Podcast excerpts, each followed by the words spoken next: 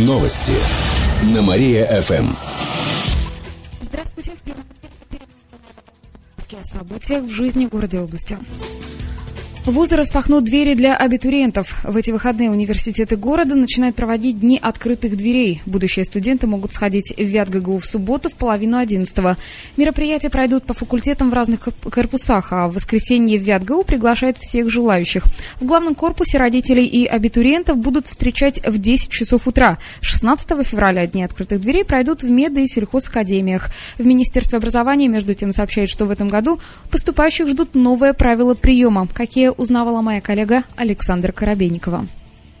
Победители и призеры заключительного этапа всероссийских олимпиад поступят без экзаменов, а победителям менее масштабных олимпиад придется вновь сдавать ЕГЭ. Причем результат должен быть не менее 65 баллов по профильному предмету. Тогда они смогут пройти вне конкурса. Каждый вуз в этом году выделит не менее 10% бюджетных мест для инвалидов. Им нужно будет успешно сдать ЕГЭ для поступления. Приемная комиссия каждого университета установит свои проходные баллы для этой категории поступающих. Кроме того, сироты, инвалиды, бывшие военные могут бесплатно пройти пройти подготовительные курсы. Правила приема в вузы можно уточнить на сайтах учебных заведений.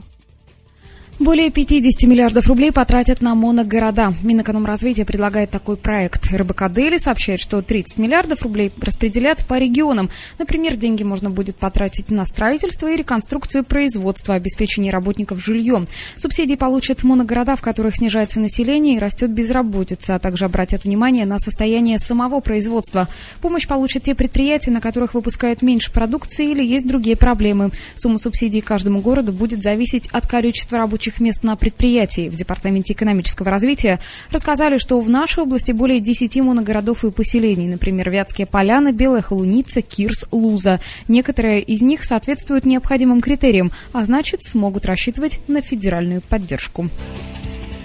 Ледовая переправа открылась в Лебяжье. Это вторая ледовая дорога в области. Она проходит через Вятку. Ее длина достигает 300 метров, а толщина льда 80 сантиметров.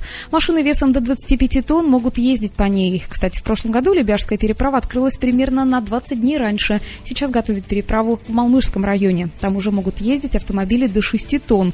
Всего в области откроют 6 ледовых дорог. Все они оборудованы знаками, шлагбаумами, и только одна машина может находиться на переправе.